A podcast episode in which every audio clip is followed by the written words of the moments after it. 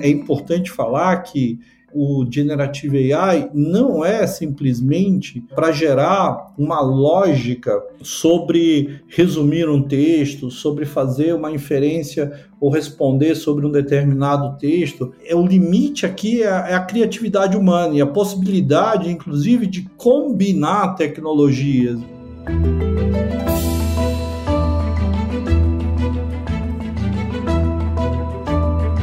Olá, mentes inquietas e curiosas do século XXI. Estamos começando mais um The Shift, o seu podcast de inovação disruptiva. Eu sou a Cristina Deluca. E eu sou a Silvia Bassi. A gente está aqui, como sempre, para falar sobre disrupção, porque, como a gente diz, a ruptura é a única constante do século XXI e tá aí a IA generativa que não me deixa mentir, certo? certo, te perguntar qual é o assunto de hoje. ah, é um dos top 10 do século, né? Vou combinar assim. O assunto de hoje é o seguinte: ele nasceu de uma conversa muito bacana que eu tive semana passada num evento em que eu participei, a convite do Credit Suisse, e que esse moço que é nosso convidado, a gente desfiou longas histórias sobre como dominar a IA generativa e o que que tem aí que é importante as empresas entenderem e quem são essas pessoas novas e por que que ela, na verdade, a, a IA generativa hoje, ela é o cumprimento de uma profecia que há alguns anos já vinha sendo dito que a IA ia acontecer de verdade. A gente tem várias é, informações de mercado que começam a se acumular, né? e a mais recente é uma coisa que a Cristina Cris deu na semana passada na, na newsletter, que é o lançamento de um estudo né, do Jobs of Tomorrow, os grandes modelos de linguagem e os empregos, que é um estudo produzido pelo Fórum Econômico Mundial junto com a Accenture, mostrando que mais ou menos 23% dos empregos globais vão mudar nos próximos anos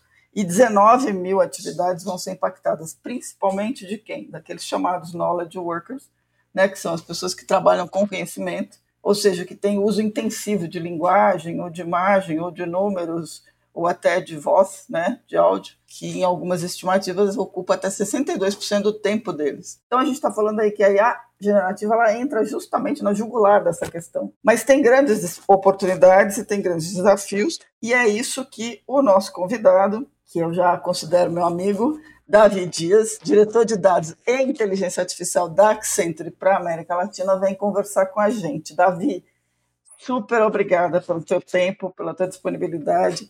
Eu gostei tanto da nossa conversa semana passada que a gente resolveu fazer bis.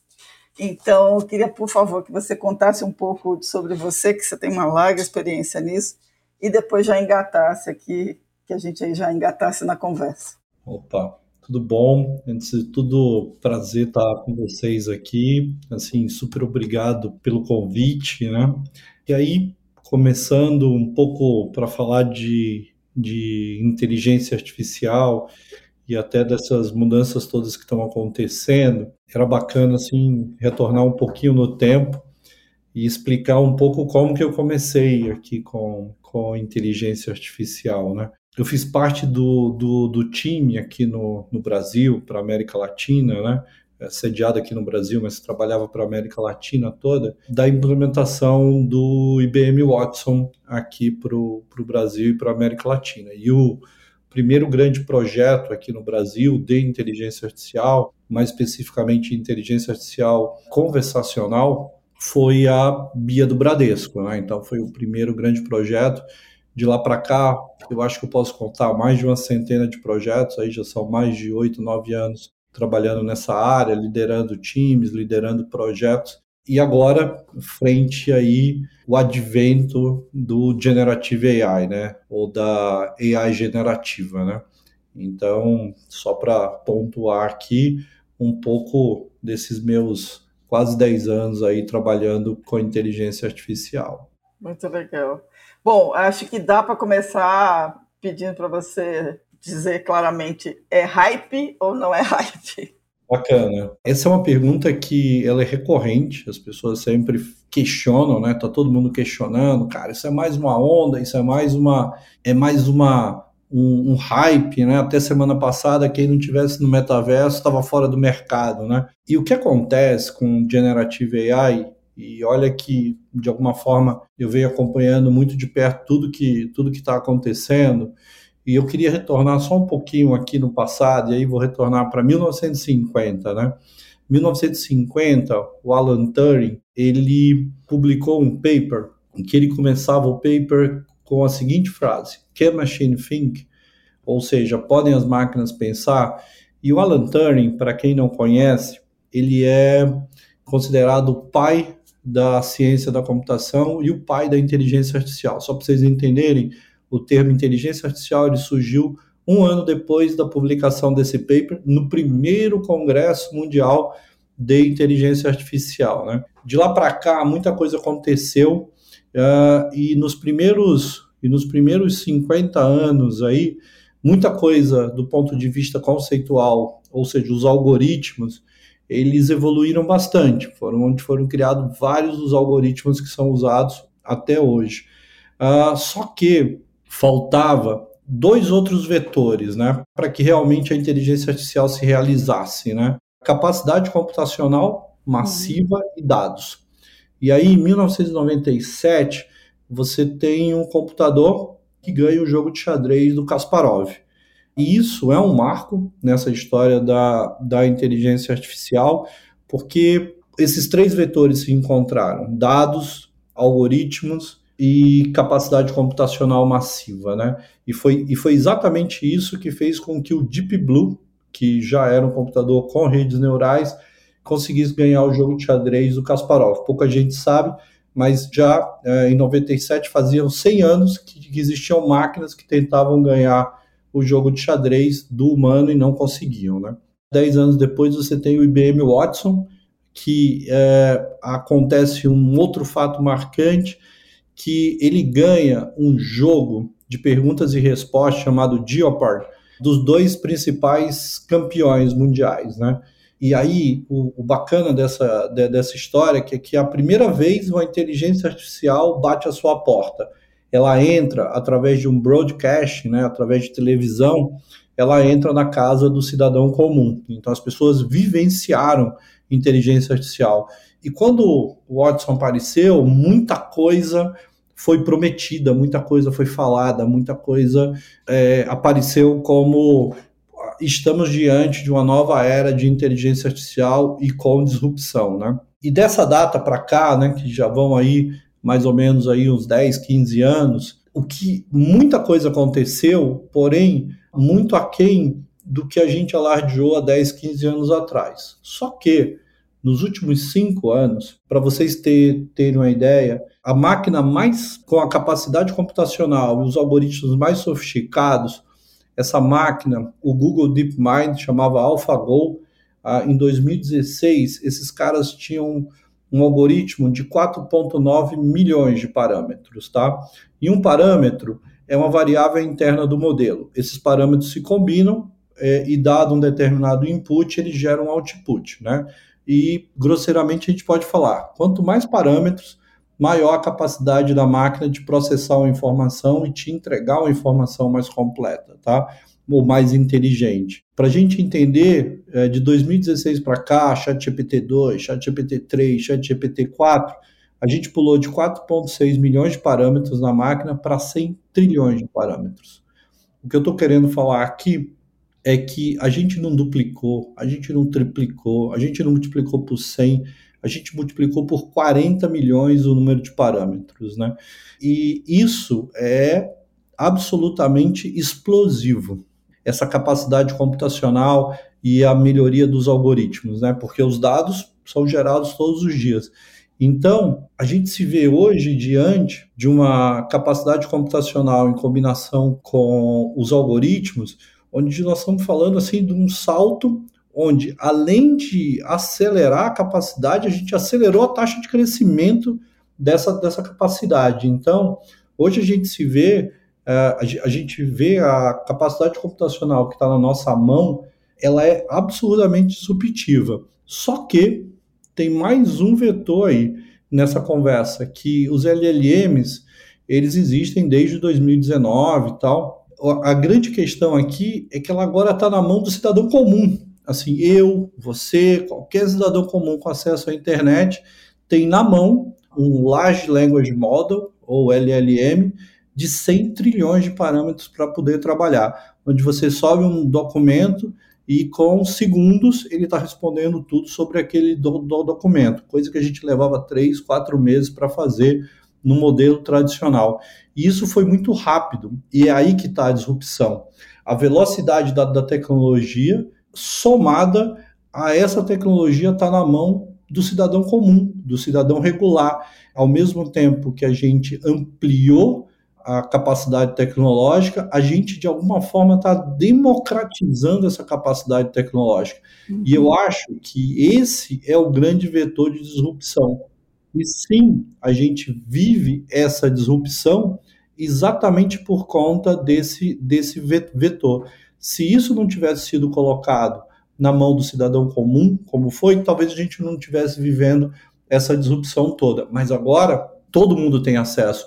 Já contam aí inúmeras as startups, eu pelo menos já perdi a conta aqui, já não acompanho mais o volume de startups que são criados em torno desse, dessa nova tecnologia ou dessa nova possibilidade, até pela abertura que você tem para usar. Não é alguma coisa de um grande governo, não é alguma coisa de uma grande empresa, é algo que está na mão do cidadão comum.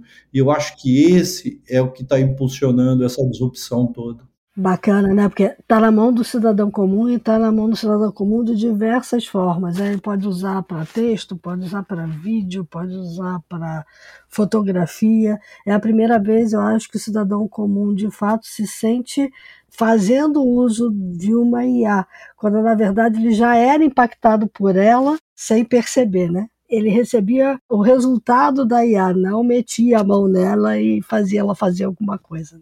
É bem isso. É, a gente sempre falava que a gente já estava vivendo o um mundo de inteligência artificial. Até bem, bem pouco tempo a gente tratava reconhecimento facial como alguma coisa uau, fantástica. Hoje, em vários condomínios, é, você, para entrar no condomínio, tem reconhecimento facial. Então, a velocidade com que essas tecnologias cresceram foi realmente brutal, muito por conta do que eu estava falando, capacidade computacional e algorítmica. Uhum. Uh, mas agora a gente vai começar a pensar em coisas, ou a gente vai começar a pensar em possibilidades que a gente não, não tinha, né? não, não enxergava. Né? Imagina falar há 10, 15 anos atrás que os budgets de mídia eles iam se deslocar das dos grandes empresas de broadcasts para o YouTube, para o Facebook, é, para o Google. E, e assim, por quê? Porque era tudo absolutamente novo, a gente não sabia nem o formato é, uhum. dessas, dessas novas mídias. E o que vai acontecer agora, assim como você tem um, um youtuber né, que estava totalmente fora desse modelo de broadcast é, centralizado, né, a empresa de um homem só virá talvez um dos maiores faturamentos da indústria de mídia. Né?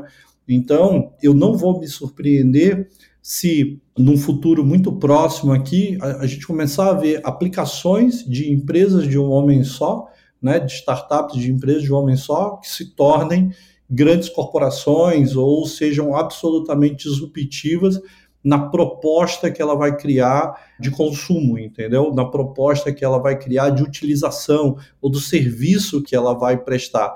O que eu estou vendo agora realmente é um, é um grande princípio da democratização da inteligência artificial. Perfeito. Muito legal. Agora, vamos falar aqui, pessoal, vai, crise da vida. Tá tudo certo, até a página 23, né? Porque é, é, a gente tem uma questão importante, dizer, a ferramenta está aí, ela, ela é de fato, também concordo que ela é uma, uma vitrine, né? Ela se tornou uma vitrine em que as pessoas podiam mexer, né? E isso fez toda a diferença, claro, as pessoas descobriram que esse treco funciona. Mas dentro das empresas ainda tem um nó, na minha opinião, e acho que vocês também concordam, que é a questão de, da, da proficiência digital e até da proficiência de dados, porque sem dado essa coisa não vai para lugar nenhum. E, ao mesmo tempo, é o entendimento de que os papéis e as, e, e as atividades elas mudaram. Né? Mas isso não significa que você tem que jogar o ser humano para escanteio. Significa que você tem que olhar para aquilo tudo e falar assim, como é que a IA vai ser o meu sidekick? Né? Como é que ela vai ser o meu copiloto, como virou o nome de muitas das aplicações que estão rolando. Como é que faz isso? Como é que tá, Davi? Você está lidando com um monte de empresas, eu vou pedir para a Cris também comentar, mas é, você está lidando hoje lá com um monte de projetos de empresas e tem essa questão do nó de ter que entender o que, quem é que vai dominar de verdade a IA generativa.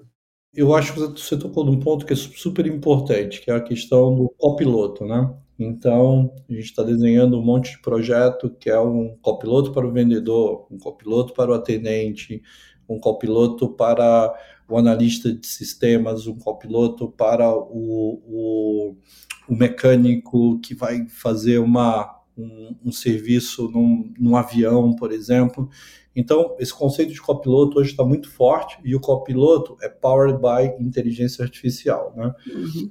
E, e dentro dessa lógica, existe aqui uma agora uma relação ou um diálogo muito forte entre homem e máquina, né? A uhum. gente está iniciando esse diálogo homem-máquina. A máquina agora passa a ser o seu companheiro, né? O seu buddy, né? O seu amigo, né? E essa relação, ela pressupõe uma educação para que as pessoas possam interagir com, com, com as máquinas, né? E possam interagir de uma forma inteligente. E aqui a lógica do saber perguntar, a lógica do saber questionar, né? a lógica do entender até quanto que aquela resposta faz sentido ou não é super importante. É super importante entender que a máquina ela funciona como um guia, como uma segunda opinião. Mas, mas ao mesmo tempo é importante que a pessoa que receba aquela informação tenha sim capacidade de processar, tenha sim capacidade de questionar e tenha sim capacidade de esse é o melhor caminho realmente ou esse daqui é uma grande dica ou ela está me abrindo um horizonte que eu não tinha pensado ainda e que eu posso investigar. Na teoria da, da, da, da, da inovação, a gente sempre falou que quando duas ideias combinadas com a terceira ideia, com a quarta ideia, essas ideias vão se tornando cada vez mais poderosas.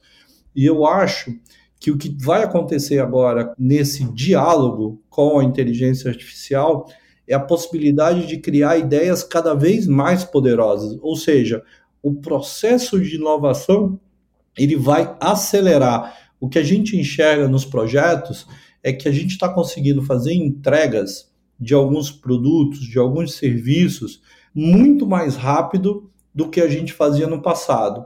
E aí alguém pode questionar, ah, então o projeto ele está sendo entregue mais rápido, vão ser menos horas trabalhadas, isso aí pode gerar um desemprego estrutural.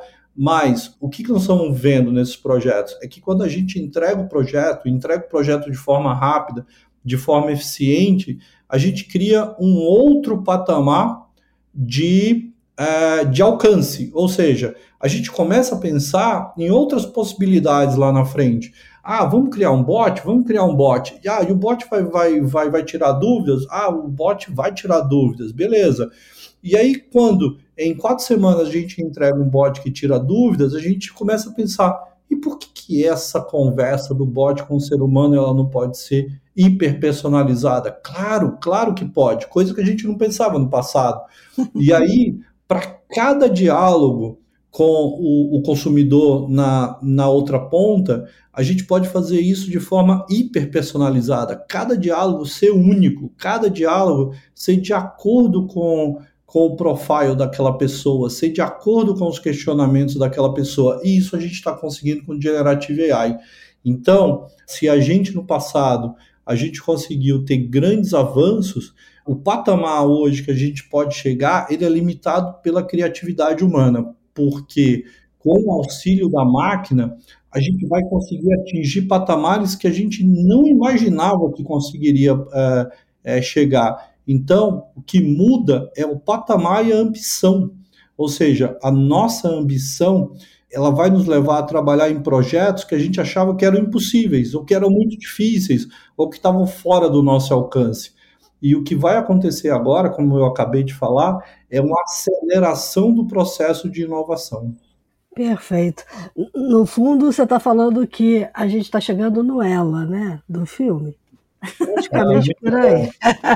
mas, eu não sou muito fã desse filme. quero fazer um, alguma, alguns apontamentos, porque no, no fundo, no fundo, a gente já precisava saber perguntar e já precisava saber que a máquina é um mero auxiliar, não é ela que toma a decisão, e muitas vezes, né? Vai ter vezes que a máquina vai tomar a decisão, mas geralmente, quando ela é o copiloto, quem toma a decisão somos nós, e a gente tem que fazer essa criticidade do que ela está respondendo. Isso já era assim lá na IA cognitiva com o Watson, né?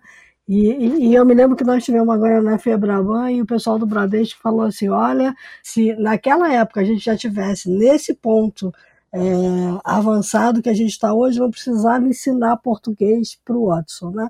É, porque eles levaram muito tempo para ensinar o português para o Watson, isso foi super válido, muita gente bebeu dessa fonte. Então, é uma coisa incremental. E aí é, que é a minha pergunta para você, Davi, porque quando eu olho a entrada da IA generativa, principalmente nas empresas, eu vejo que ela acontece em dois momentos. Nesse que você falou, que está super estruturado, é, que você tem ali os projetos acontecendo, mas como ela está democrática e na mão das pessoas, ela também está chegando sem que a empresa saiba, com o profissional usando e usando como um apoio. Então, como é que a gente lida também com essa questão da IA na sombra e do treinamento do uso, que muitas vezes a empresa não está percebendo? Ótima pergunta, muito boa pergunta. A gente está em vários projetos, né, em diferentes empresas. Só para você ter uma ideia, já em 2023, 60% das empresas, isso estudo nosso da Accenture, já estão experienciando AI generativa em diferentes tipos de projetos e 40% dessas empresas, 40% das empresas já estão preparando um budget para investimento massivo para o ano seguinte, tá? Isso estudo nosso. E aí, somando também é, estudo nosso, a IA generativa ela vai impactar 40% dos processos dentro das empresas e 70% das profissões, né? E dentro dessa lógica é exatamente o que você está tá comentando. Até pelo fato dela estar tá, é, democratizada ou dela estar acessível, né? As pessoas estão utilizando, muitas vezes, como, como pessoa física dentro das organizações e mesmo algumas áreas de negócio estão utilizando de uma forma que não necessariamente é a forma mais correta ou a forma mais estruturada. Você até usou essa palavra. E o que a gente está enxergando é que as empresas estão entendendo que existe a necessidade de se criar uma governança para que a IA generativa não vire muito mais um problema dentro das organizações do que uma solução. E aí eu falo, por que um problema?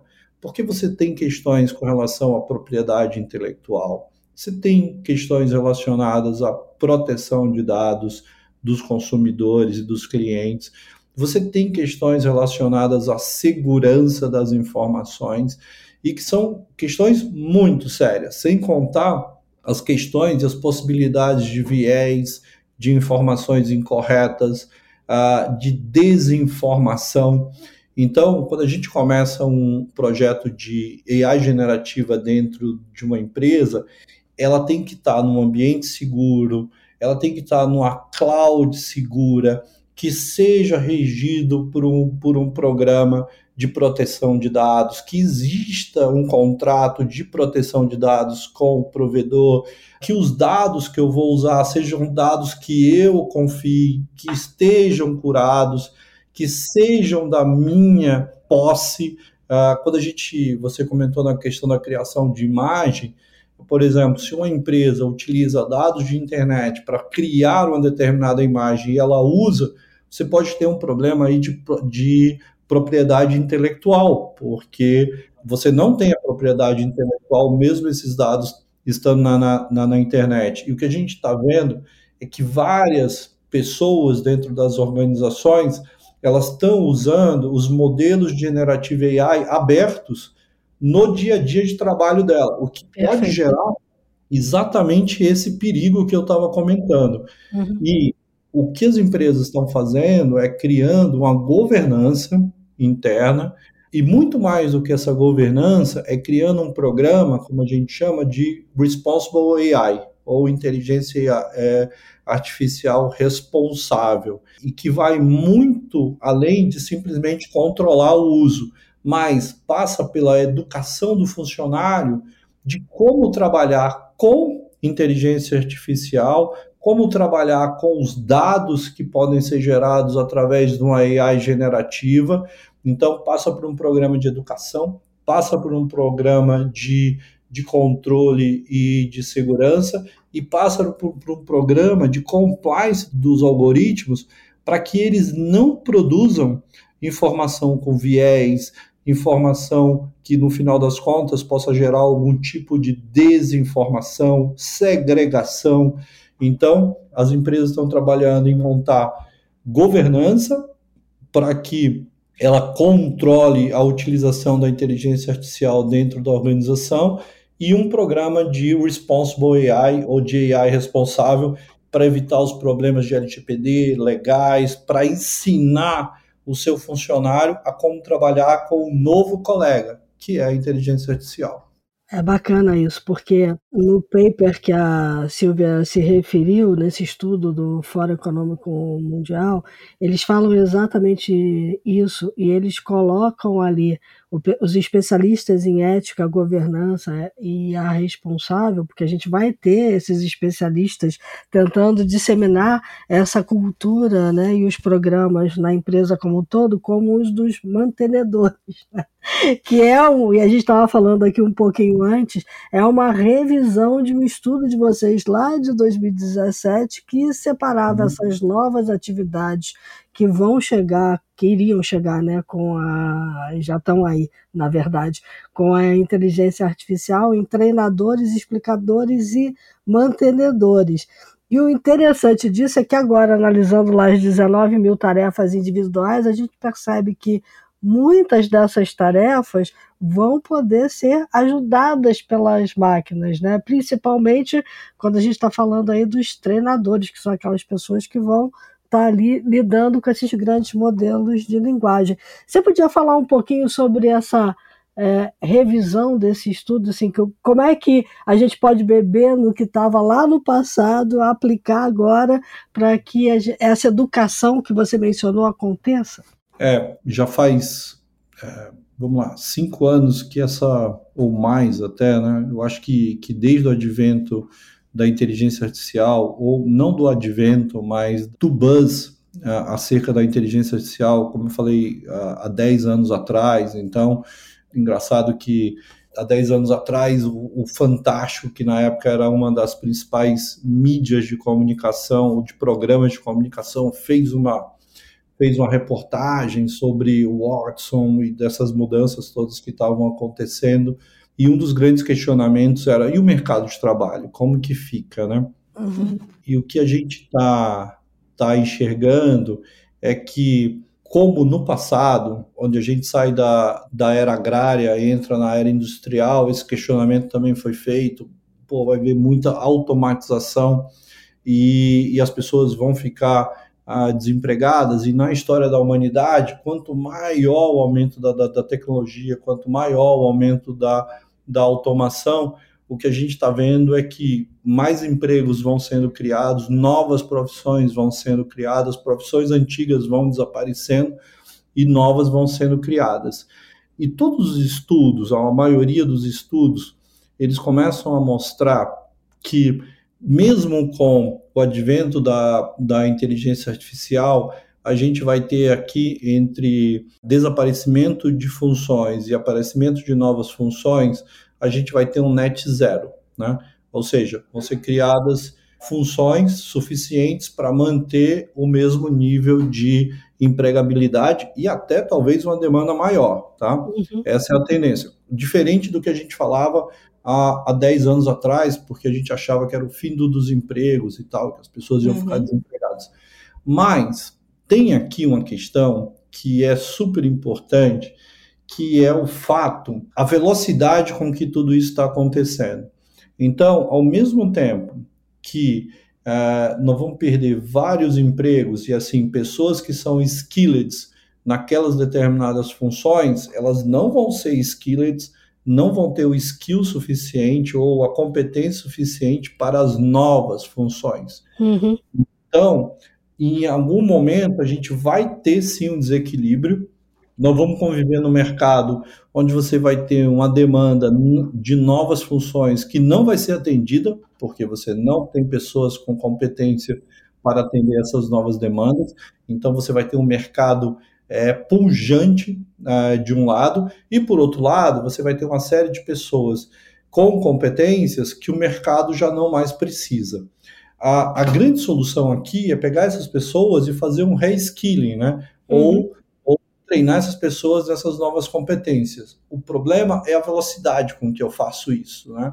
Eu não consigo fazer isso na mesma velocidade com que algumas funções estão desaparecendo e outras aparecendo. Então, sim, a gente vai ter um hiato aqui, uh, onde, por um lado, uma demanda muito forte por competências que o mercado não tem, ao mesmo tempo, pessoas com competências que o mercado não absorve mais. Então a gente vai passar um pouco por esse problema, né, por conta da, da velocidade com que as coisas estão acontecendo, mas a tendência é a estabilização, tá? E um outro ponto que a gente também fala já há 10 anos e que aparece em todos os relatórios do Future of Jobs, do World Economic Forum, da, da Unicef também, é o investimento em novos skills, né? Desde a preparação da criança nas escolas, tá? Então, até a introdução de inteligência artificial no currículo escolar. É, isso já tem uma discussão muito forte dentro da, da, da Unicef, com vários organismos, né? Várias universidades já criando ferramentas para que isso possa acontecer, e programas, né? Uhum. E o um investimento muito grande na formação de pessoas com skill analítico e, ao mesmo tempo, com criatividade, né? Aquela questão de fazer a conta, a máquina vai fazer sempre muito mais rápido e de forma mais precisa do que o humano, entendeu? Só que a máquina não tem capacidade de ter tão criativa como o humano. A máquina, ela é analítica, porém, a capacidade analítica do, do humano leva em consideração muito mais variáveis do que só as variáveis lógicas, entendeu? Leva variáveis de contexto, leva variáveis situacionais que muitas vezes a máquina não percebe, até coisas relacionadas a sentimento. Então, a gente sim, a gente vai passar até por uma reaprendizagem, né? Ou de uma reprogramação de quais os skills que são mais adequados a essa nova realidade. Perfeito. Eu sempre digo isso, né? A criatividade é, é um fator humano muito importante que a máquina até pode ajudar é, a desenvolver, né? Mas ela nunca vai ter o mesmo tipo de criatividade que a gente tem. E a contabilidade criativa fica por conta da gente, não da máquina. Né? Então, isso é verdade. Agora, eu tava, fiquei aqui pensando, né? Vocês estavam conversando, o Davi estava falando daquele exemplo de que já que eu consigo fazer mais rápido, e se eu fizer melhor, né? Puxa, mas se eu fiz isso, é que nem aquela coisa da reforma do Jaque, né? Já que vai uhum. derrubar a parede, não sei o quê, que tal fazer aqui, que tal fazer ali. Mas essa criatividade na hora de olhar e falar, puxa, se deu isso, pode dar aquilo, né?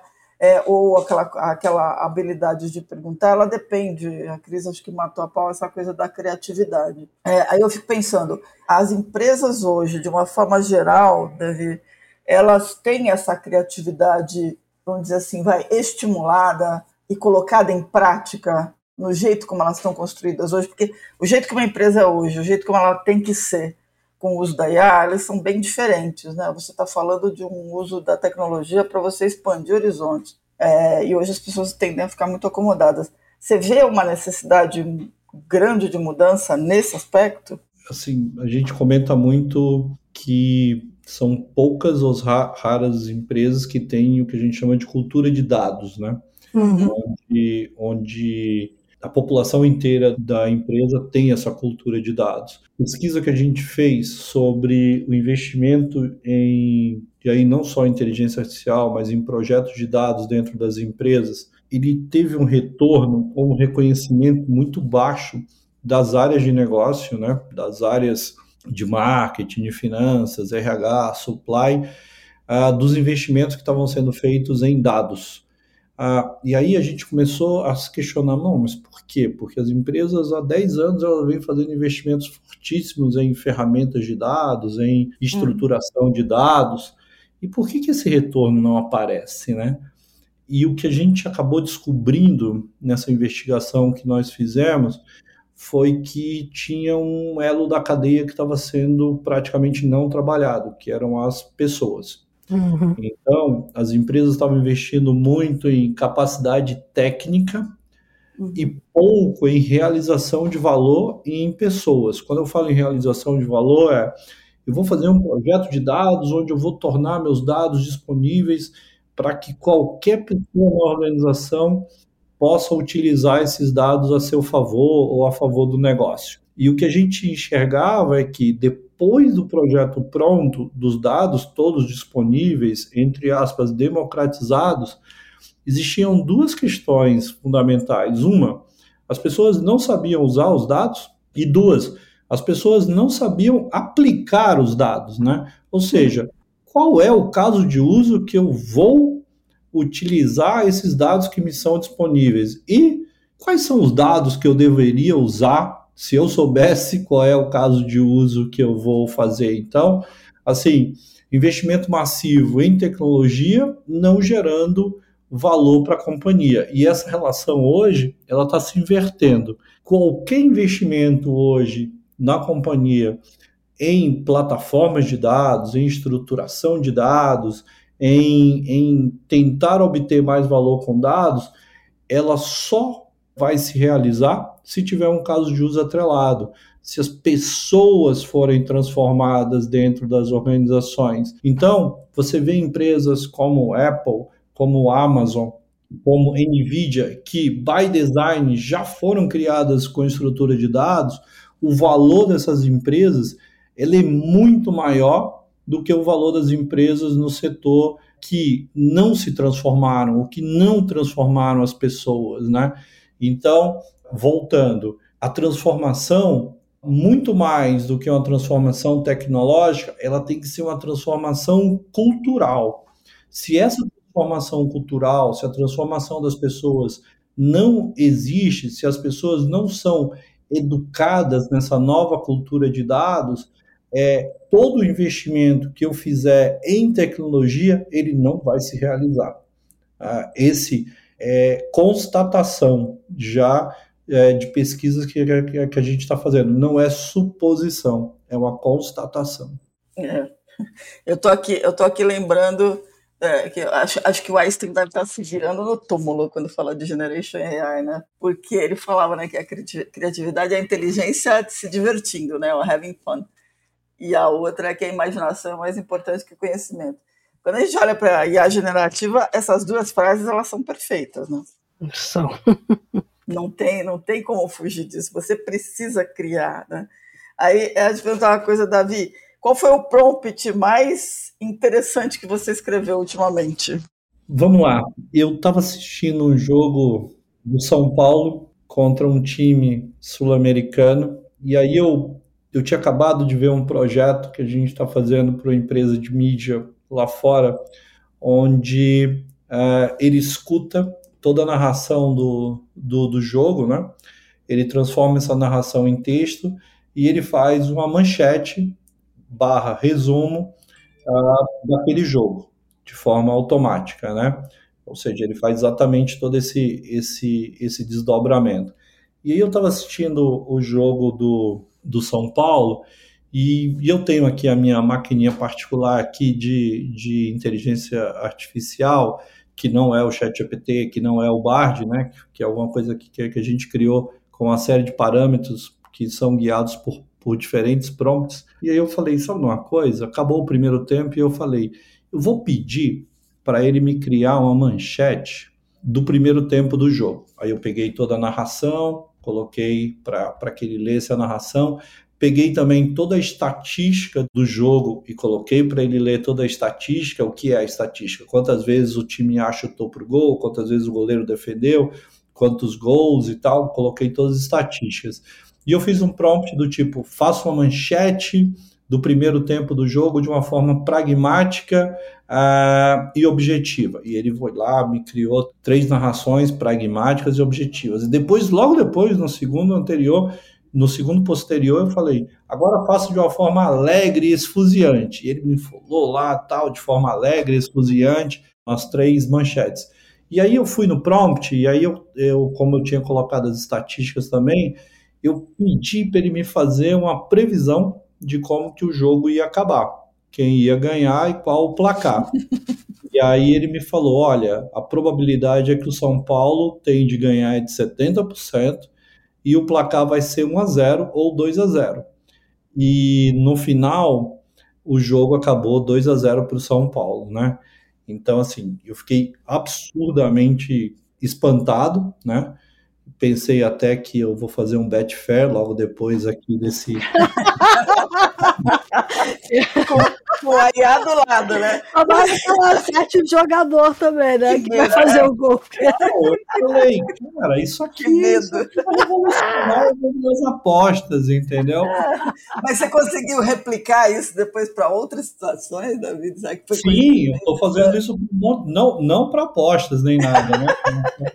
Mas, mais engraçado, que aí quando, quando você me pergunta qual foi o prompt mais legal, foi isso, porque eu fiquei absurdamente impressionado. E mais impressionante é que eu fiz isso nos 15 minutos, entre o primeiro e o segundo tempo, entendeu?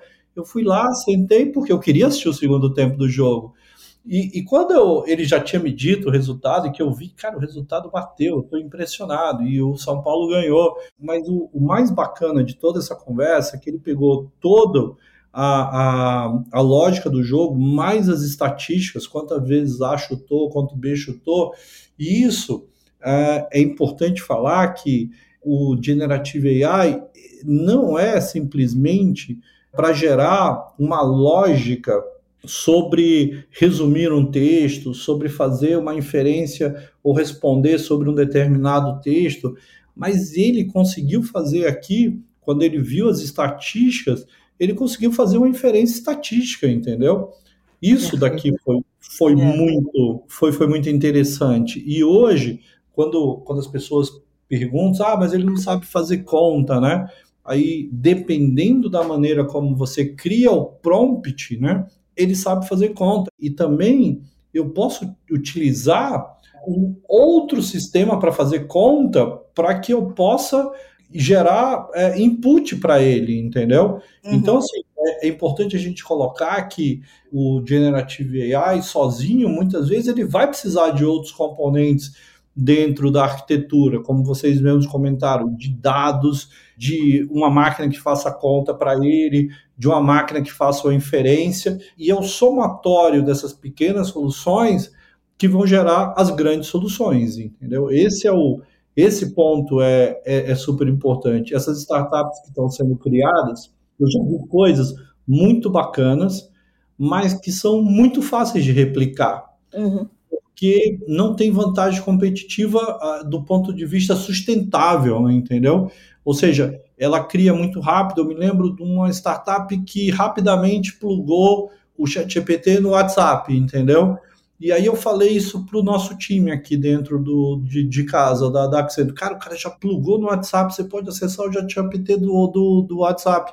Aí na mesma noite, um analista nosso aqui plugou também. E na semana seguinte tinham 10 caras com a Generative AI plugado no WhatsApp, entendeu? Então, a inteligência aqui, que é, vou voltar naquele ponto inicial da, da democratização, é é o limite aqui é a, é a, criatividade humana e a possibilidade, inclusive, de combinar tecnologias, entendeu? Ou seja, nós vamos começar a criar coisas que está difícil até de imaginar nesse primeiro momento, entendeu? Da, da, da, das grandes possibilidades.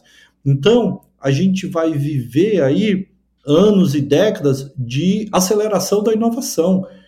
A inovação vai acontecer de forma muito rápida nos próximos anos é, graças a essa disrupção que a gente está tendo agora.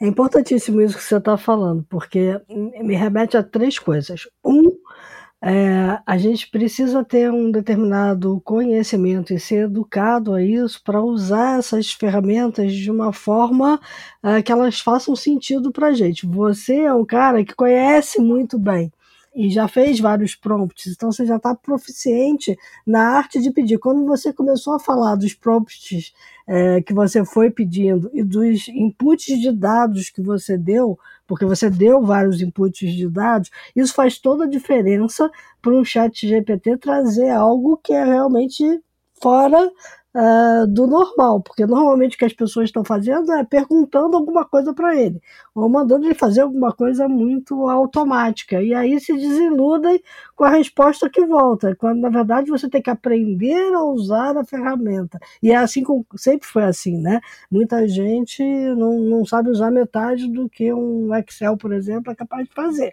Outros tiram leite de pedra de um Excel. Então, é muito por aí. A segunda coisa é, tem muita gente hoje criando esses atalhos que você falou, né? Plugar lá o chat GPT no WhatsApp. Então, vai ter muito aplicativo aparecendo desses pequenos atalhos. E aí, aqueles que souberem criar os atalhos da melhor forma, com a melhor usabilidade, plugando N outras aplicações, é, talvez tenham mais é, chance no mercado, né? já que a barreira de entrada começa a ficar mais alta quando tem essa combinação, como você falou. E tem a terceira, um terceiro aspecto que eu acho que a gente precisa bater nessa tecla bastante, é que para usar a IA da forma que a IA está se apresentando hoje, eu acho que ela ainda vai evoluir muito mais, a gente precisa ter educação de dados. O brasileiro não tem, e o mundo não tem. Né? E, é e essa educação de dados está faltando, eu acho. É, você citou um ponto que é, que é bem importante, que é o que a gente está fazendo muito nos projetos, quando a gente fala dentro da, da, das empresas, e essa percepção do tipo, ah, o chat GPT errou.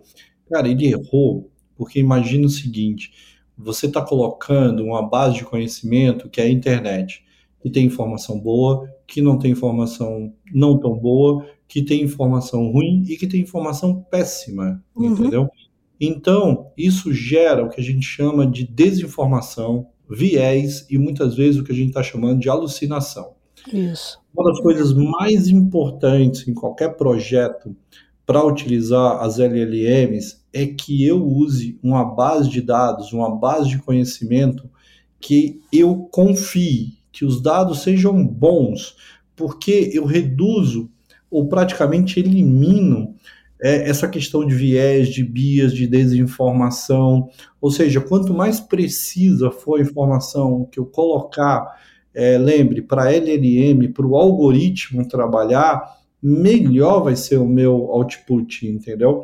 Menos informação desnecessária ou sem relevância vai gerar um output melhor. Esse é um dos, dos grandes segredos de como você de como você trabalhar com esses modelos de linguagem é, massivos, né? Mas que sempre foi assim quando a gente construía os algoritmos de inteligência artificial, ou seja, as variáveis que eu escolhia para avaliar e os dados que eu colocava dentro da minha plataforma para que ele pudesse processar sempre foram condicionantes de um resultado bom ou de um resultado ruim.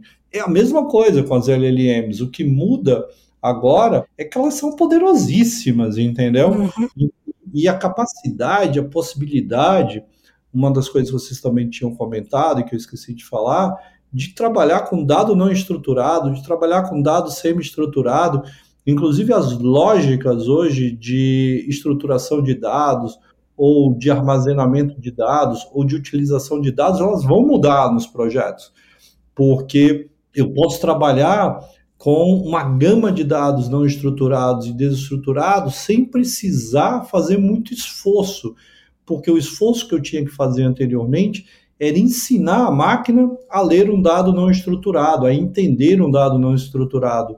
Hoje, a velocidade com que eu faço isso, ela é muito rápida. Uhum. E é uhum. isso que está impressionando nos projetos, entendeu? A capacidade que a máquina tem de trabalhar com dado não estruturado ou semi-estruturado e gerar informação pertinente. Isso é, é fantástico, entendeu? Perfeito. Então, é, esse tipo de capacidade, como eu falei, vai acelerar o processo de inovação, inovação é, na medicina, inovação nos negócios, inovação na educação, principalmente na educação. Eu tinha comentado com a Silvia que talvez um dos, um dos setores que mais vai se transformar seja da, da, da, da educação, educação. Uhum. sobre duas perspectivas, a forma de ensinar e a forma de aprender, né? com o uso massivo aí de inteligência artificial. É o limiar para a descoberta de novas drogas, de novas vacinas, a capacidade de você poder colonizar Marte. Então, esse é o avanço que eu estou enxergando, que é a grande promessa da inteligência artificial, logo quando ela se tornou muito conhecida, para o que a gente está vendo agora, que está se realizando, ou agora eu vejo a possibilidade de muita coisa que a gente tinha olhado lá no passado de se realizar e de acontecer. Muito é, legal. Eu acredito é. nisso.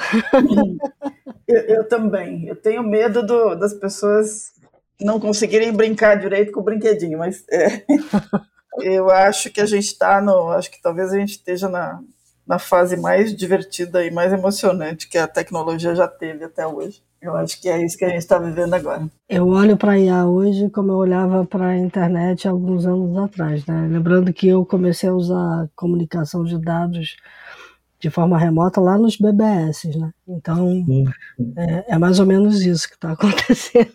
É. Não, mas é, é, interessante, né? Porque a gente lida com tecnologia há tanto tempo, escreve sobre ela, o caso da Davi lida com muito tempo. É, essa que você falou, Cris, eu estou lembrando, né? É, quando eu comecei a escrever sobre tecnologia, a gente, eu, eu achava horrível que a, a tecnologia ficava presa dentro dos, dos data centers, né? E que as pessoas não tinham acesso, né? Porque as máquinas eram enormes. Na medida que o computador pessoal começou a crescer e aí vieram as máquinas é, multimídia, é, já estou denunciando a idade aqui, mas enfim. Uhum. e o CD-ROM, e depois os games, e depois não sei o quê. Quando a máquina vai para a mão das pessoas, né, ela abre um universo de crescimento pessoal e, de novos negócios que é impressionante. Se você pensar, a gente está fazendo mais ou menos isso de novo, né? Mas, mas a, a dimensão do impacto ela é incalculável. Muito Aí eu concordo. A gente não, eu não consigo realizar o tamanho desse impacto se ela for bem usada daqui para frente. Uma das coisas interessantes quando a gente mesmo lá no passado, né, quando a gente começou a falar de inteligência artificial, é que as pessoas não conseguiam entender é, de uma forma muito clara como que elas iam aplicar no negócio, né? Uhum. Elas tinham uma, é, uma dificuldade, até pelo dia a dia do trabalho, de, cara, mas eu achei fantástico esse negócio, achei bacana, mas como que eu aplico isso no meu, no meu negócio? E engraçado que agora a gente tá, eu estou vendo basicamente a mesma coisa, né? E tem muito a ver com o que vocês estavam falando de educação de dados, né? As uhum. pessoas têm baixa educação de dados, e eu não falo só educação do ponto de vista de programar, uhum. mas eu falo também do ponto de vista de perceber a possibilidade de utilização de uma máquina que possa aprimorar, aperfeiçoar ou até colocar o teu trabalho num outro no outro patamar. Isso a gente realmente a gente começa a enxergar, mas ao mesmo tempo que a gente está enxergando isso, as empresas estão se atentando muito rápido para isso, tá? Então, vou voltar a falar, investimento muito forte em governança, investimento muito forte em responsible AI e investimento muito forte no que a gente chama de educação de dados para criar a cultura de dados dentro da, da organização. E sobre o que a Silvia estava comentando do, do futuro, né? Ou da internet, o que ela era no passado, o que ela é hoje, a transformação que, que ela causou. Tem uma frase do Yuval Harari, né? Do historiador, que ele fala, ele falava o seguinte: se alguém descreveu o mundo da metade do século XXI para você e não soar como ficção científica, certamente é falso.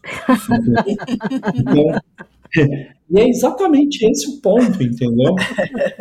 Até 2030, eu acho que a gente vai, vai, vai presenciar, vai ver assim mudanças absolutamente radicais aí na forma de trabalho, na forma de ensino, na, na, na medicina, porque eu comento aqui com o time que A gente faz as POCs, a gente faz os MVPs e eles funcionam muito rápido, entendeu? Uhum. As hipóteses que a gente tinha são provadas de forma muito rápidas, né? E o que nos leva a gerar novas hipóteses, o que nos leva a gerar novas experiências, né? E numa, numa velocidade crescente. Isso é o, isso é o mais impressionante aqui, né?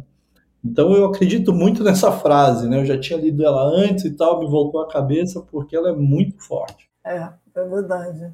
Aí só não pode cair no futuro distópico, né? Ficção científica distópica. Aí é onde, é onde o perigo mas, mas, aí o distópico é aquilo que você fala. A gente não tem que ter medo da IA, porque o mundo, do jeito que vai, vai acabar, vai acabar a IA conseguir fazer alguma coisa contra ele. Então.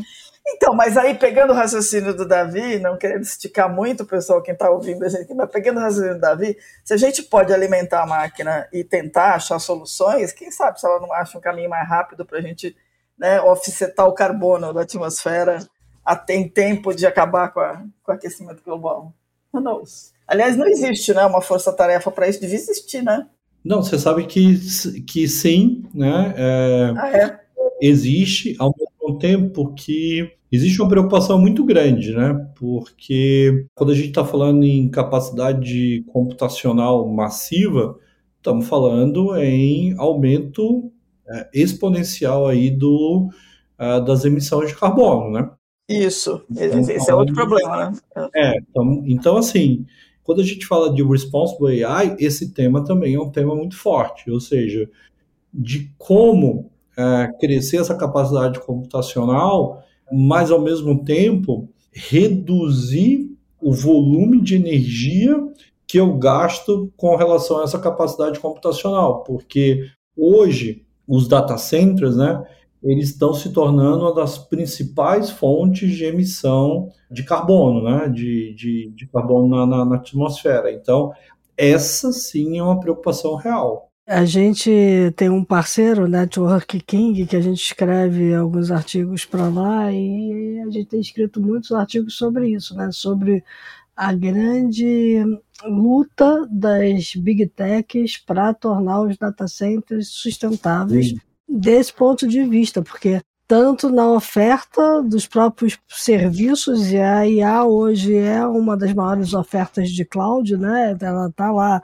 vai vir aí agora a computação quântica, vai na mesma linha, e a gente tem ainda todos os dados do mundo chegando em data centers hoje, de todas as empresas, então, é, e, e, produtos e serviços também. Então, é, realmente é uma luta e tem muita gente fazendo coisas bem interessantes, mas a gente precisa acelerar.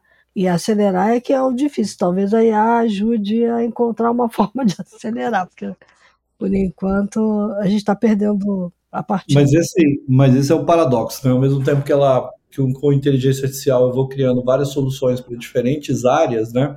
Quanto mais capacidade computacional eu tenho, maior o mais alto eu gasto. As emissões, exatamente, né? Esse é o que é uma lógica parecida com a do carro elétrico, né? Ao mesmo tempo que eu deixo de usar o, o, o combustível no carro, eu vou ter as usinas que vão gerar eletricidade para manter esses carros rodando, né? Isso. E várias dessas usinas, diferente da matriz energética brasileira, mas a matriz energética no, em vários lugares do mundo é queimando combustível fóssil, né? Então é, é um paradoxo também. Verdade. Muito bom. Tem um pontinho, um pontinho aqui que durante a nossa conversa é, eu queria ter comentado e eu não comentei. Uhum. É, é sobre a China, tá? tá? A China hoje é o epicentro da inteligência artificial no mundo tanto de um ponto de vista do que está sendo criado e da utilização, da adoção, uhum. né? Então, esse é um ponto que eu acho que é super importante em todas as discussões de inteligência artificial, é de ficar de olhos bem abertos para o que está sendo feito e do que está sendo adotado na China. A gente, mundo ocidental, a gente ainda consome muita informação ah, que vem aqui do Ocidente, mas hoje o nível de criação e adoção de inteligência artificial em países como a China, ele é muito maior do que países ocidentais. É, além disso, ela está mostrando que as barreiras de entrada do que está sendo criado no mundo ocidental não são tão altas assim, né? Não, não são. Não são. E eu acho que esse é um ponto super importante para a gente ficar absolutamente atento, né? Assim, até é engraçado porque a gente, até nessa nossa loja aqui, a gente consome livro ocidental, a gente consome filme ocidental e a gente ainda tem uma baixa percepção ou visão do que está sendo feito na, na China, né? A informação não flui de uma forma tão clara, né? E aí eu falo em todos os aspectos, entendeu? A China realmente ela está se posicionando de uma forma a ser a nação com a criação e utilização de inteligência artificial. Isso é um plano dela de mais de 10 anos atrás que ela, que ela criou, e ela está realmente realizando tudo o que ela pretendia é, com esse posicionamento. Verdade. Bem lembrado. Muito bom. Gente, estão passando a hora aqui. Tem mais de uma hora de programa, mas é, eu não é, dava para conversar, dava para conversar muito aqui, a coisa tá boa. É, mas está na hora da gente passar para os insights. Vamos passar para os insights, então? Vamos lá. Bora lá.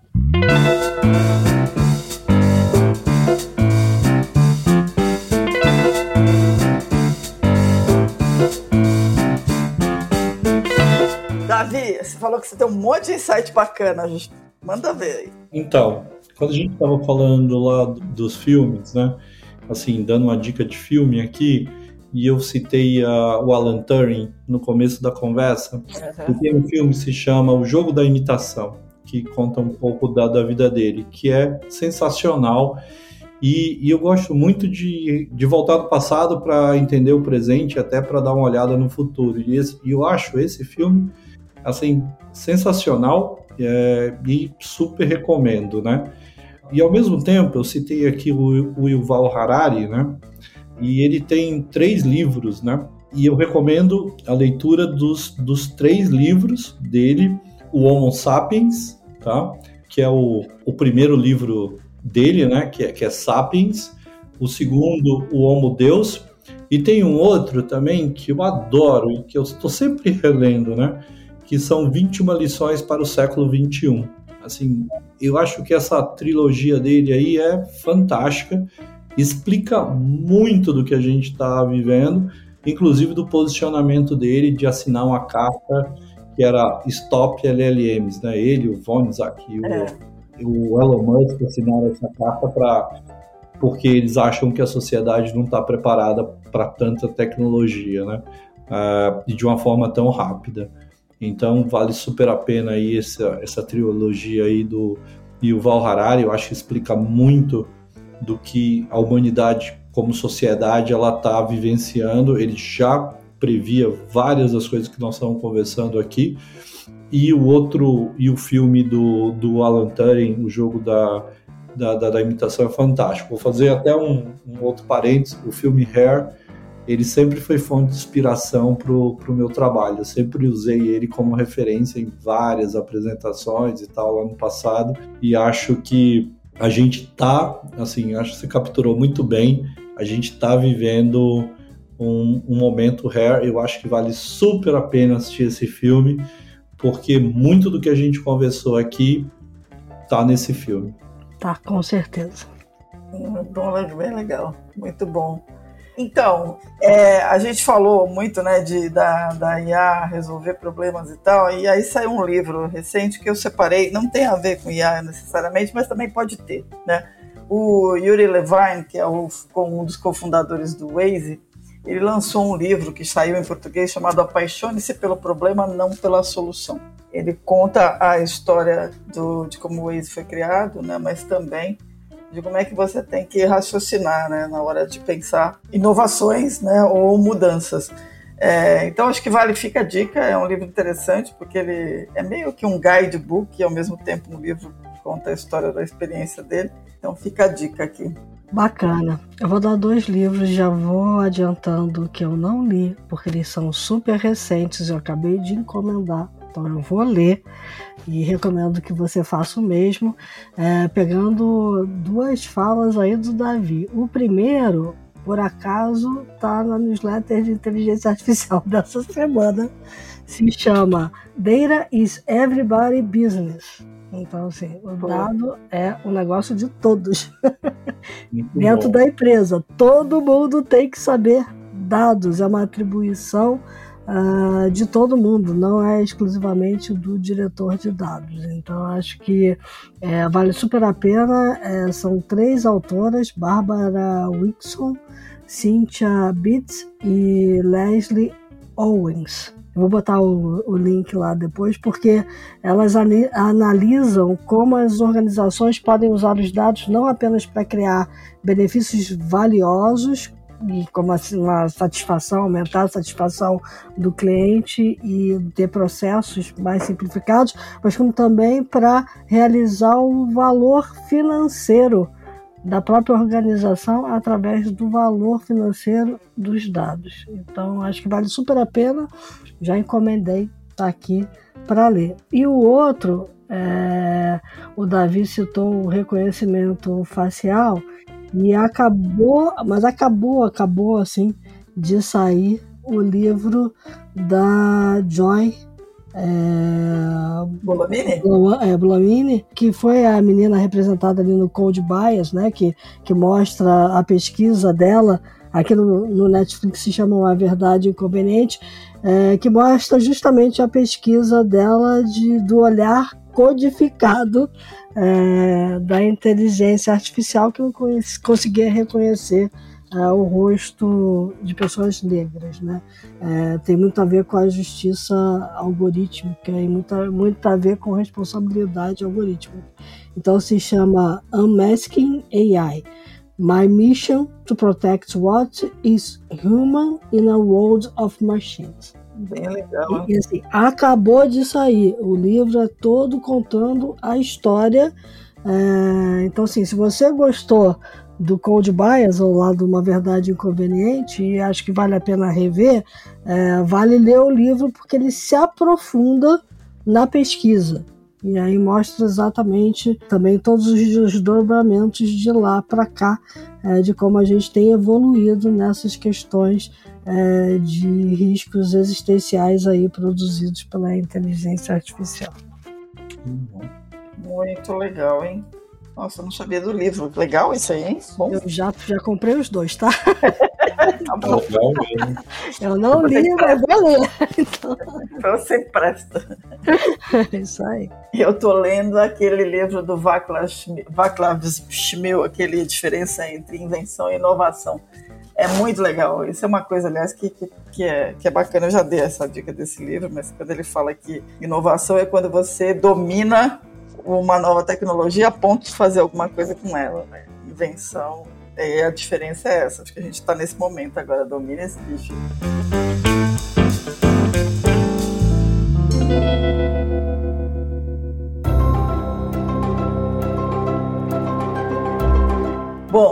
Davi, super obrigada mesmo. Foi muito bacana a conversa, a gente adorou. É, a gente espera ter você muitas outras vezes aqui. Espero que você tenha curtido. E obrigada novamente aí pelos super insights. Eu achei super, super bacana. Mais uma vez, obrigado pelo, pelo, pelo convite. Para quem nos acompanhou, dicas, sugestões, críticas, elogios, mandem um e-mail para news.theshift.info. Lembrando que The Shift não é só um podcast bacana, mas também é todo um contexto aí no ecossistema de informações de newsletter, de site, e de artigos e de e-books sobre inovação disruptiva e como é que a gente entende esse mundão sem porteira que muda todo dia. É, vão lá no site www.theshift.info, se cadastrem na newsletter, aproveitem. Se quiserem contribuir com a The Shift, assinem lá a The Shift, que a gente agradece para pagar os boletos. E até a próxima, porque tem muita água aí passando embaixo da ponte. É isso aí. E como você viu nesse episódio, não para, a inovação não para e ela só acelera. Né? E para a gente inovar, a gente gosta de dizer aqui que a gente precisa tomar boas decisões.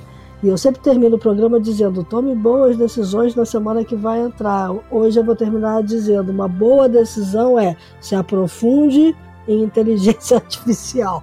Vá estudar isso, vá aprender a usar, porque é o futuro. É isso aí. Até a próxima, gente.